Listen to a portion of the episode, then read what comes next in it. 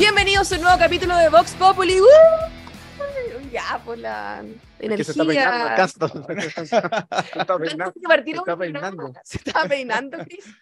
¿Cómo va? Hola, hola. ¿Cómo estamos? ¿Cómo están ustedes? Bien, contento. Bien, pues contento. contento. Celebrando los 100.000 views que tuvimos en el capítulo anterior. Así es, así es. Mucho cariño, mucha gente siguiéndonos. Oye, nos fue bien, gracias a todos los que nos vieron. Así es. Gracias a Chris, que el titular era de titular Chris, era así Chris. que Acá los famosos son El ustedes. más que este ganó fue Portugal. Nosotros, nosotros ni un seguidor en Twitter, nada. nada con esta cuestión. Mentira. Oye, gracias a los que editan el video, los que están trabajando postproducción, porque estos somos la pura cara, pero aquí hay un trabajo saludos a Ervin. mucho más serio y importante que el nuestro. Bueno, ¿cuál es el tema de hoy? Ay, ya nos pusimos chuta, chuta. sí, ya. pues entremos a materia.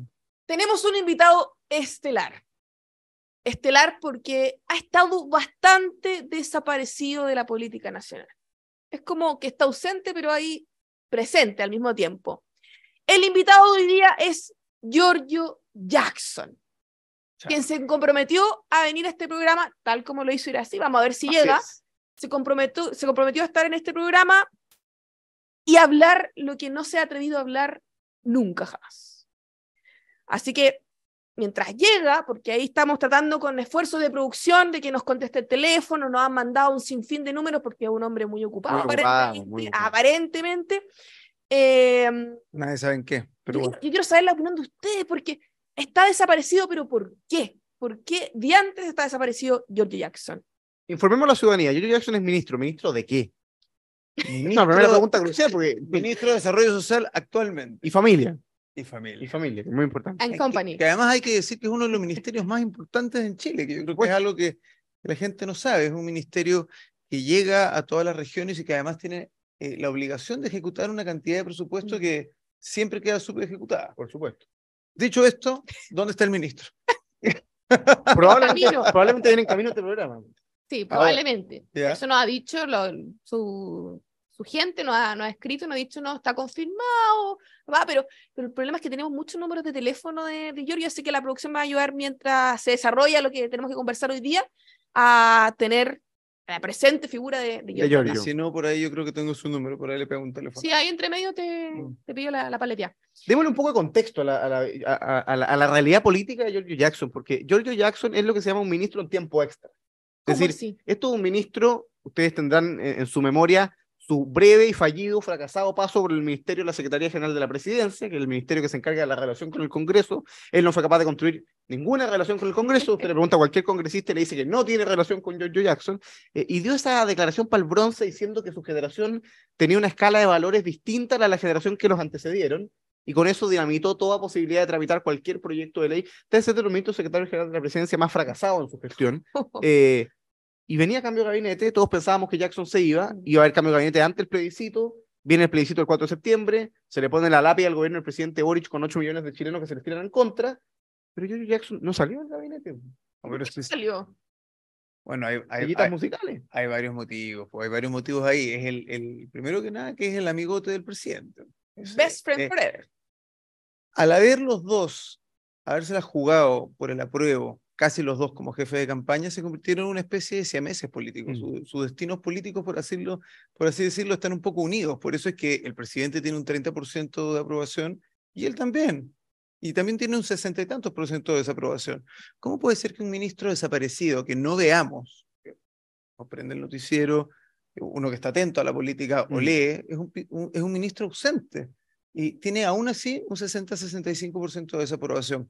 Quiero unir a lo que estaba comentando Tomás, a los inicios como ministro, cuando Mm. empezó este gobierno, eh, el ministro Jackson en ese minuto.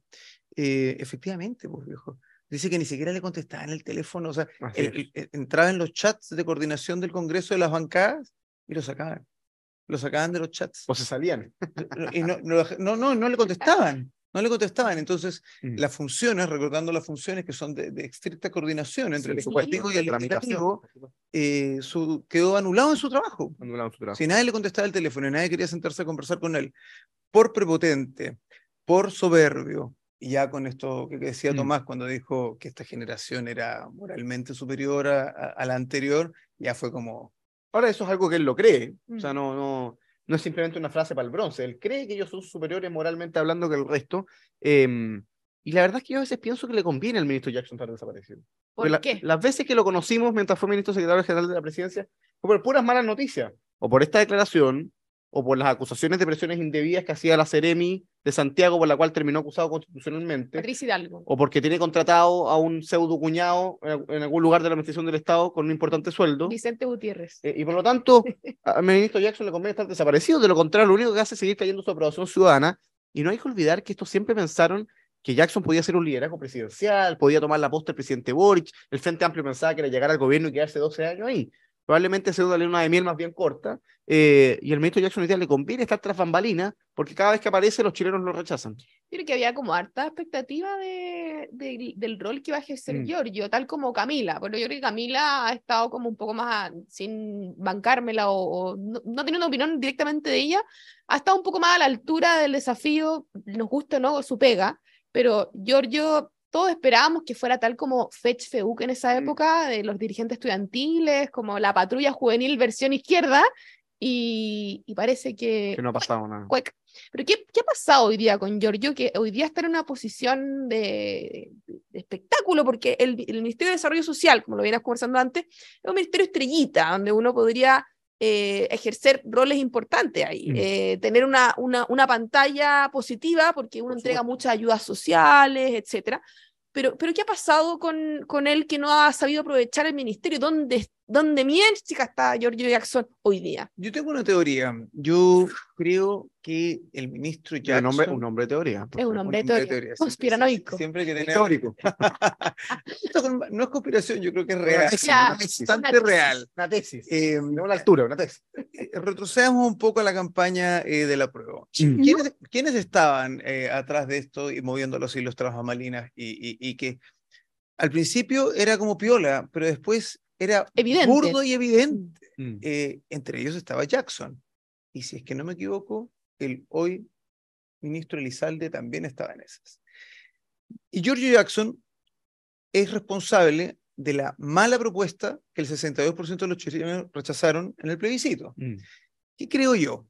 Que él sigue manejando los hilos todavía atrás, tanto en la moneda con el presidente Boric, el resto, del el resto de los ministros, y que ahora está abocado de nuevo a que esta, nueva, esta segunda propuesta pueda tener y rescatar lo más posible de la mala propuesta eh, de la primera que él impulsaba. Mm. Em, fíjate que no es menor, no es menor. eh, la comisión de expertos sesionó y, y, y la primera pasada fue todo en una unanimidad. Yo creo que varios nos entusiasmamos un poco, como dijimos, "Wow, se va a hacer una constitución en paz.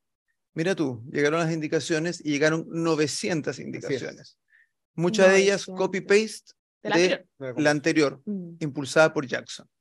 ¿Dónde está Jackson? Yo creo que está trabajando en eso. Te agrego un dato al análisis. ¿eh? Jackson fue muy transparente en su minuto eh, y dijo lo siguiente. Vamos a Le- poner aquí, aquí en esfuerzo de producción y traemos la cuña. La ejecución del programa de gobierno del presidente Boric, estoy parafraseando, depende de la aprobación del proyecto de la Convención Constitucional. Toda la razón. Es decir, por otro lado, está siendo consecuente el Giorgio Jackson. Si es que se rechazó el proyecto de constitución, él no tiene nada que hacer. Él debe estar en su casa.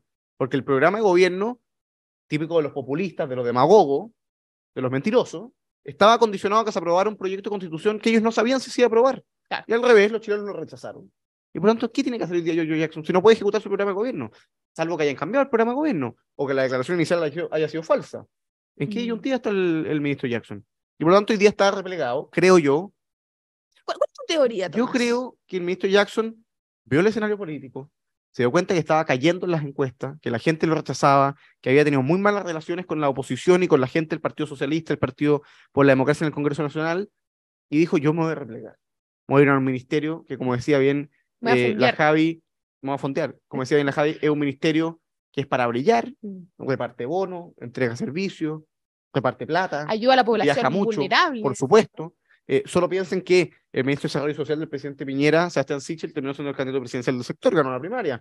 El ministro de Desarrollo Social del Piñera 1 fue Felipe Cas, uno de los liderazgos de la, de la coalición que terminó armando un partido y siendo candidato a la primaria. Es decir, siempre ha habido mucha, Carla Rubilar también. Carla Rubilar, entonces siempre ha habido mucha em, proyección de estos ministros. Bueno, dijo, yo me voy a replegar, en la pasada me hago siete, ocho palitos mensuales, como no va a ser malo, Y pues en una de esas puedo tr- contratar a, A un a- par a de mi cuñado, por supuesto, a- a- lo- al hermano de la bolola. lo instaló allá, y está esperando que las circunstancias cambien, que haya un recambio de liderazgo al interior del Frente Amplio para reaparecer. Y como lamentablemente los chilenos tenemos memoria corta, Se nos va a olvidar. de en un año más se nos va a olvidar quién era Giorgio Jackson. Y por eso es tan importante que en este programa capaces de Recordemos. recordar las desfachateces que decía y hacía Giorgio Jackson. Estos eran los personajes, yo diría, con más frivolidad de la escena política. Y uno de los personajes más peligrosos del Frente Amplio, porque como bien dice Chris, tan peligroso. porque es capaz de articular por atrás una serie de movimientos estratégicos en las izquierdas. Mm. Tiene mucha influencia en Revolución Democrática y por supuesto que es su partido. eh, que- Fundador, de hecho. fundador y uno de los partidos grandes de la coalición de gobierno.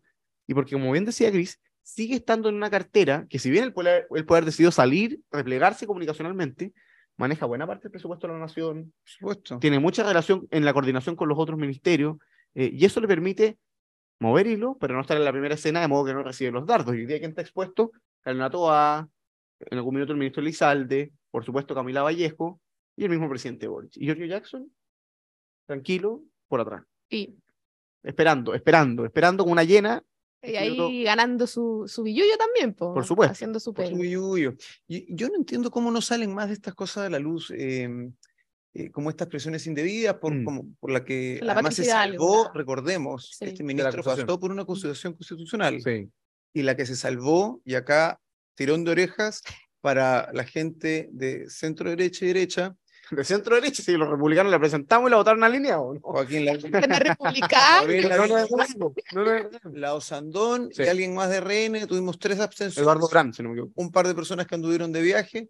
Tuvimos la oportunidad histórica de haber salido de Giorgio Jackson de la política por cinco años. No hubiese podido tomarse ni un café a la moneda. Fue, fue, ojo, que esa acusación en Es su verdad, minuto, es lo que yo hubiese Sí. querido. es una- esa- Por Chile. esa acusación en su minuto no era solo por el caso de Patricia Hidalgo, que fue bien polémico y que no sabemos en qué terminó muy bien, eh, sería bueno investigarlo, sino además porque había un problema en la ejecución del presupuesto de los servicios de la niñez, estaban sin ejecución. Toda la razón. Y por lo tanto, habían decenas de miles de niños que no habían recibido los servicios que el Estado supuestamente le había ofrecido. Entonces, no solo había presiones indebidas y malos tratos a una funcionaria del ministerio, una Seremi en este caso, a, a quien se le estaba obligando a aprobar un plan con, la que, con el que ella no estaba de acuerdo, sino que además hay irregularidades administrativas y falta de ejecución presupuestaria que eran una de las causales por la cual se presentó esta acusación constitucional de la que Jackson efectivamente se salvó y ahí está en la moneda.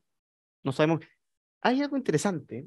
Este gobierno cuando asumió, esto es bien interesante, este gobierno cuando asumió, ustedes saben que existe el comité político. El comité político es la reunión chica de ministros que se juntan los lunes en la mañana, el ministro del Interior, el secretario general de la presidencia, la vocera, el presidente. Hay que coordinar muchas Hay que coordinar cosas. muchas cosas. Si usted etcétera. ve que se va a juntar el comité político, pierda la esperanza. Nunca un comité político se haga una conclusión relevante para el bienestar Una de la vida chilenos. concluyente, como No se puede para nada, es una foto, en fin, y siempre hay una vocería, pero en general sirve poco. Este gobierno, cuando asumió, decidió sacar del comité político al ministro de Desarrollo Social y Familia, ¿para qué? Para meter al ministro, a la ministra de Porque la mujer. mujer. Eso fue un cambio que, tu- que tuvo crítica, por supuesto. La pregunta es, ahora que asumió Giorgio Jackson, el Ministerio de Desarrollo Social, ¿estará participando el comité político? Oye, buena pregunta. ¿Tenemos esa información? no? Buena No, pregunta yo no la que la podemos averiguar. podemos hacerle la- el libro que haga. Aquí, investigación. Hay investigaciones el libro. Oye, em, interesante lo que tú dices, Tomás, porque aparte yo creo que, y con todo lo que hemos conversado, em, este gobierno ha dejado muy, muy de lado lo que significa la niñez, Mm. eh, en, con términos presupuestarios, le- la subsecretaría también, etcétera. Y te quiero, les quiero preguntar a los dos, en verdad, dado que, que Cris hizo la, la, el, el movimiento. Ustedes, si hubiese estado en sus manos, ¿hubiesen sacado a Giorgio Jackson? Ya, Pero por supuesto, era la oportunidad de deshacernos de un personaje nefasto en la política chilena. Tendríamos que haber salido de Giorgio Jackson cinco años. No hubiese podido ir a tomar un café a la moneda. Imagínate lo maravilloso. De te aprobaba la, la- la acusación. Sí, aprobada la acusación. Por eso yo encuentro que fue de, de una irresponsabilidad y una negligencia y un gustito, y Dios sabe qué más, eh, im- impactante, histórico. Fue, fue un error. Fue un error que esa acusación no se hubiese aprobado. Sí. Fíjate que, que haga- hagamos un poco de memoria. Esa acusación se cruzó con la acusación a la ministra Ríos. Habían dos acusaciones La ministra de la constitucionales. Justicia. La de ministra Justicia. ¿Por qué? Porque memoria. Chile Vamos había decidido acusar a la ministra Ríos por la responsabilidad que le podía caber en el tema de los indultos, Y el fiscal nacional y todo por el- supuesto, y eh, Republicanos había liderado la contra Giorgio Jackson. ¿Qué ocurrió? No le dieron la voto a los Por republicanos. supuesto, los republicanos no dieron los votos para la de la ministra Ríos eh, y, por lo tanto, algunas personas sin perjuicio que esta votación fue antes, algunas personas de Chile Vamos no votaron a favor la del ministro Jackson, pues les parecía exagerada, eh, demasiado precipitada, eh, demasiado gravosa para el ministro Jackson. Imagínate, algunas, habían personas de Chile Vamos muy preocupadas de que cómo íbamos a condenar al ministro Jackson a estar cinco años de, la, eh, de, de ocupar cargos públicos. Entonces, esa, esa acusación no se aprobó, tampoco se aprobó la de la ministra Río, y hoy día más, mientras estamos conversando en las últimas horas, se conoce que se va a interpelar a la ministra Toá. ¿Por qué lo planteo? Porque, no sé si se acuerdan, pero en la discusión de la acusación, y volvemos a Jackson, volvemos a Jackson, uno de los temas que le preocupaba mucho a Chile Vamos, era que ellos no querían parecer el Frente Amplio como oposición, que lideró más de 10 acusaciones constitucionales en el, en el gobierno pasado. Como 14 según yo. Así es. Entonces, ellos dijeron, no, ¿cómo nosotros vamos a acusar constitucionalmente a alguien si eso es lo que hacía el Frente Amplio? ¿Por qué? Porque el mismísimo Giorgio Jackson El mismísimo, El George mismísimo Jackson, Jackson que está en camino. votó a favor de todas las acusaciones constitucionales, incluso las que eran contra el presidente de la República, que implicaban la destitución del presidente democráticamente elegido en la mitad superior. Hubo dos acusaciones contra el presidente Piñera, hubo acusaciones contra ministros de Interior, terminó destituido el ministro Chávez, que no puede ejercer cargo público por cinco años, hubo acusaciones contra los ministros de Educación, contra la ministra eh, Marcela Cubillos, que terminó ganando. Es decir, hubo una ofensiva constitucional muy dura del Frente Amplio en su minuto, liderada, entre otras personas, por El mismísimo. el amigo de. Chris, Giorgio Jackson. El amigo de Chris. Oye, pero no, no se puede compararla. Ellos claramente tenían una estrategia eh, donde iban Sí. y presentaban acusaciones constitucionales cada par de semanas. O sea, estaban tratando de hacer, tratando de hacer la vida imposible al gobierno del presidente Piñera en ese minuto. Exactamente. Es. Desestabilizar el gobierno directamente. Directamente. Cuando Chile Vamos, republicanos, han sido oposición, no se puede comparar la cantidad de, de- de acusaciones o interpelaciones que se han presentado de un lado u otro. Eh, los otros lo hacían casi por deporte. Así es, por, Y ahí Jackson tiene que hacerse cargo de lo nefasto que Por personaje así en la política. por supuesto. Es, es esa cosa hay que decirla. Fue parte de lo que se comentó en la acusación que le hicieron el año pasado. En el fondo había gente que decía, oye, este es el pago de Chile. Obvio. Si usted presentó 15 acusaciones, tiene que estar dispuesto a que le presenten una en contra, porque es muy duro que te destituyan cinco años de ejercer cargos públicos. Andrés Chadwick, porque yo tengo diferencias políticas evidentes, terminó destituido, Muy dura. eso. supuestamente por violación a los derechos humanos, o sea, más por algo muy grave, Mm, Muy grave. que obviamente no es verdad. Mm. Obviamente él no instruyó ninguna indicación, instrucción de que hubiese violación a los derechos humanos, eso es obvio. Pero la izquierda, que en esto no tirita, no se arruga, Mm. decidió destituirlo, sabiendo que además era una figura clave para el presidente Piñera. ¿No? Entonces, lo de Jackson era similar, pero una figura clave para el presidente Boric, estaba en la quemada, había presentado acusaciones. Hubo piedad ahí. Oigan, me informan de, mm, de producción que, que dieron con el número de George Jackson, así que te lo voy a mandar, Chris, a ver Con si uno de lo- los números de con uno de los números. Quizás como porque- Carlos Cariola, que tenía 16 líneas telefónicas en el Congreso Nacional. Mentira, Sí, no se mentira. acuerda. No, no me acuerdo. Pero noticia eso. extraordinaria. Ojalá sea Carlos Cariola, voy a revisar si no era Carlos Cariola, si no lo voy a corregir en algunos minutos. Pero era una diputada. Bueno, aquí una de las líneas telefónicas me la mandaron de producción, a, A ver, si- ver. si tú puedes contactar eh, con George Jackson. Vamos a llamarlo. A ver si. Estamos vamos, esperando. A ver si. vamos. Lo voy a poner altavoz.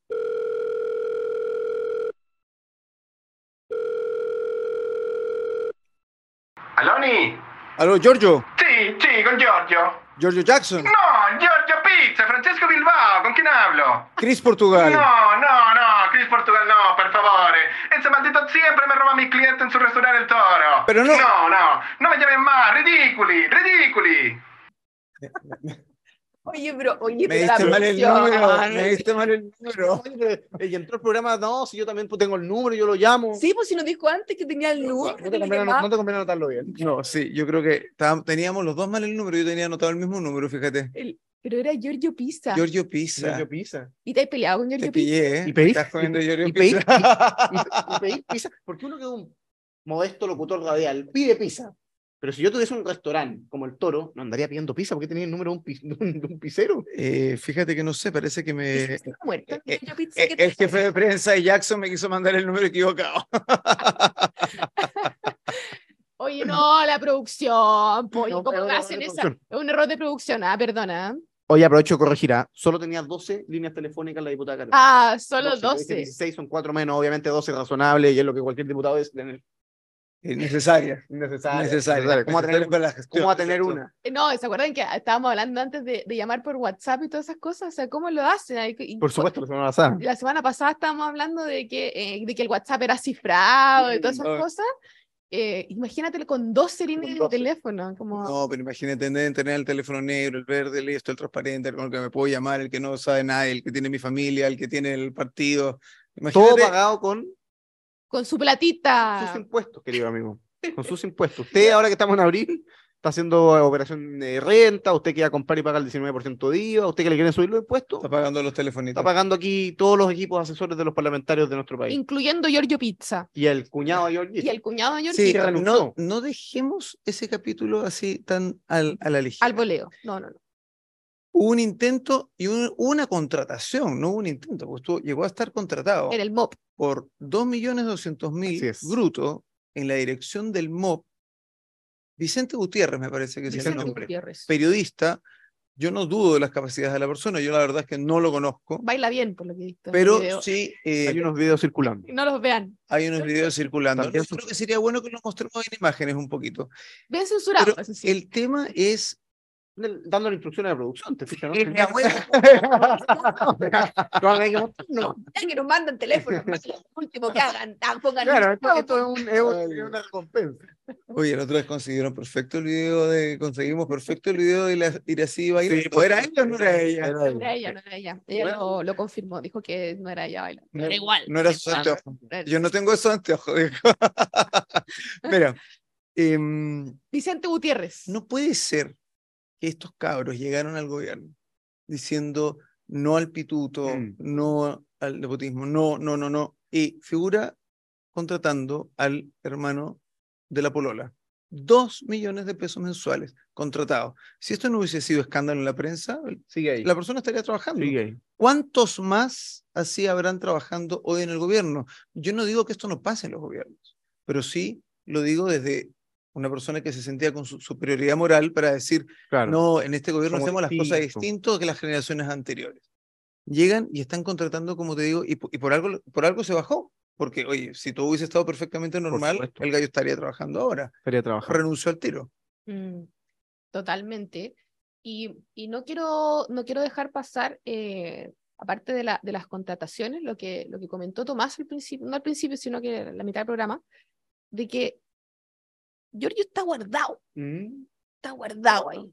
Eh, siempre ha sido un poco protegido de, bueno, son amigos aparte, pero lo han protegido bastante en este proyecto político, porque también conversábamos la semana pasada de que esto no termina con este Por gobierno, supuesto. sino que va a, pa- va a terminar probablemente, quizás venga un, un gobierno de- del lado contrario, pero este proyecto político que tienen ellos no termina. Entonces yo les quiero preguntar a, lo- a los dos, ¿qué va a pasar con Giorgio Jackson después de todo esto?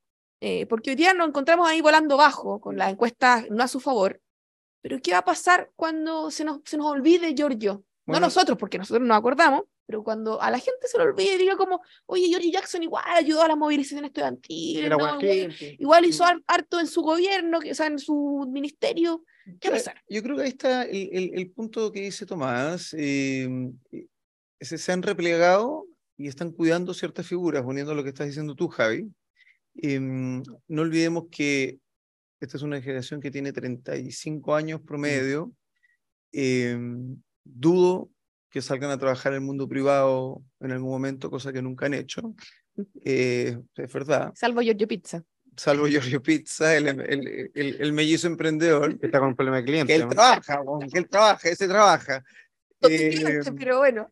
Y, eh, pero no, pero volviendo a la idea, esta es una generación de 35 años que yo creo que tiene el norte súper claro y acá es donde nosotros, todos nosotros tenemos que no olvidar que estos cabros van a seguir haciendo la pega Por todos supuesto. los días. Están haciendo un trabajo de ideologiz- ideologización con los niños en las universidades, se están tomando las calles, tienen el colegio, los comunistas y, y compañía y el Frente Amplio, En los tienen- por supuesto. tienen los gremios, todos, todos, eh, colegio médico, colegio de profesores, eh, la CUT, esto, los estudiantes, pa, ta, ta, ta, ta. Ellos van a seguir haciendo la pega, ellos no van a perder el norte. Con seguridad, vamos a apostar algo. Eh, una apuesta larga. Mm. Yo creo, mira, hay un expresidente en Perú que decía, uno no sabe quién va a ser presidente, pero sí puede saber quién no va a ser presidente. Y yo creo que no van a ser presidentes alguien del Frente Amplio ni del Partido Comunista. En la siguiente. En esta, en esta elección presidencial que viene en, en dos, tres años.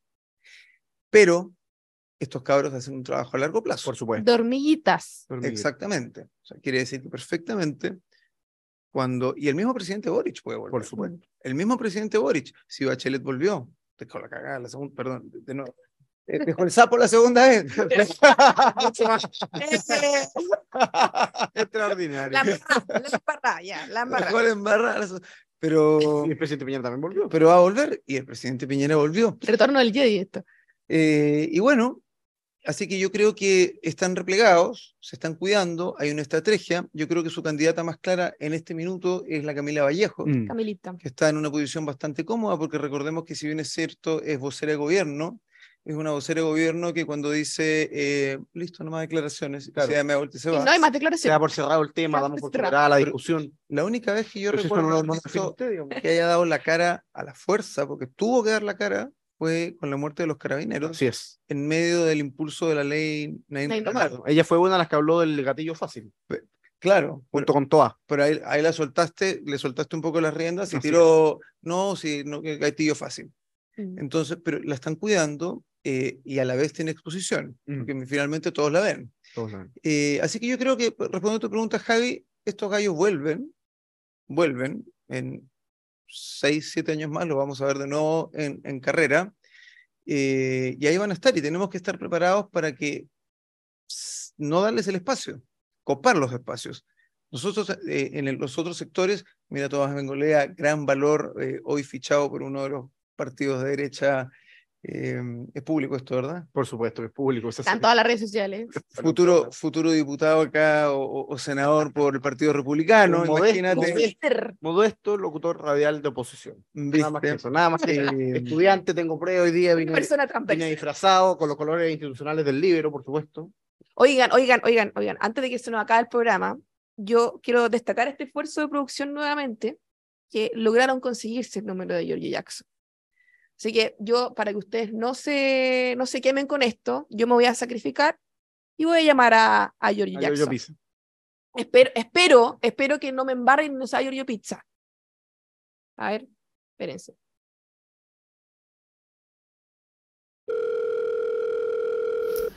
Hello? don't Hello? Al- ¿Aló? ¿Aló? Sí, ¿Aló, hola? Javiera, ¿sabes qué? Me ha estado llamando todo el día. No, no voy a ir. Soy Michael Jackson, el doble de Michael Jackson, arroba MJ Chile. No soy Giorgio Jackson. Yo sé que la gente de Vox Populi anotó mal el número, pero ese no es mi problema. Por favor, dejen Estamos de molestar. Estoy ensayando. Perdón, estamos perdón. perdón, Michael Jackson. Oye, ya, broma. Esto Eres es, George Jackson. esto es- esto es un boicot de producción contra los panelistas Sí, del programa. ¿Por, sí. por quién votaron, chicos? Vamos a hacer una Son arbolitos, son. Quizás están produciendo el programa y no lo sabemos los diputados de Chile Vamos que salvaron a Jackson. Yo creo que este programa está producido, este programa está producido por Giorgio Jackson, Giorgio Jackson. directamente. Oigan, chiquillos, nos vamos al knockout de la semana, así que muchas gracias eh, por participar. Gracias a ustedes. Gracias, gracias, gusto, como Javi. siempre. Tomás. Un gusto y nos vemos la próxima semana, así que atentos al knockout.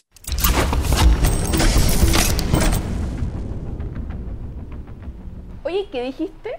¿Me dijiste bruta? ¿Bruta? Sí, es verdad. Por eso pego combos. Mi knockout va para el pajarito nuevo, bueno, no tan nuevo, don Álvaro Lizalde, el ministro Express, que por hablar mucho se lleva el peso de este minuto. El senador Cast, ex compañero suyo, dijo que usted había repetido el argumento tres veces para dilatar la discusión en la Comisión de Seguridad. Y hasta lo mandó a leer el reglamento. Pero ¿cómo? Si usted ya lleva años en el ruedo. Álvaro, le sumo su defensa a Toa. Sí, po, es su pega a guardarle las espaldas, pero de ahí a decir que considera injusta la interpelación. Por favor, estamos en una de las mayores crisis de seguridad de la historia. No sea Barça, no sea bruto. Y ojo, no olvidemos que usted estuvo por el apruebo, ministro, así que hágase cargo. Quiso destruir a las policías. Bueno, y digo también por el llamado a la responsabilidad que pidió con el sexto retiro. Usted aprobó varios. En fin, razones sobran para los brutos. Va mi knockout. El libero, la realidad como no la habías visto. Haz que estos contenidos lleguen más lejos haciéndote miembro de la red Libero.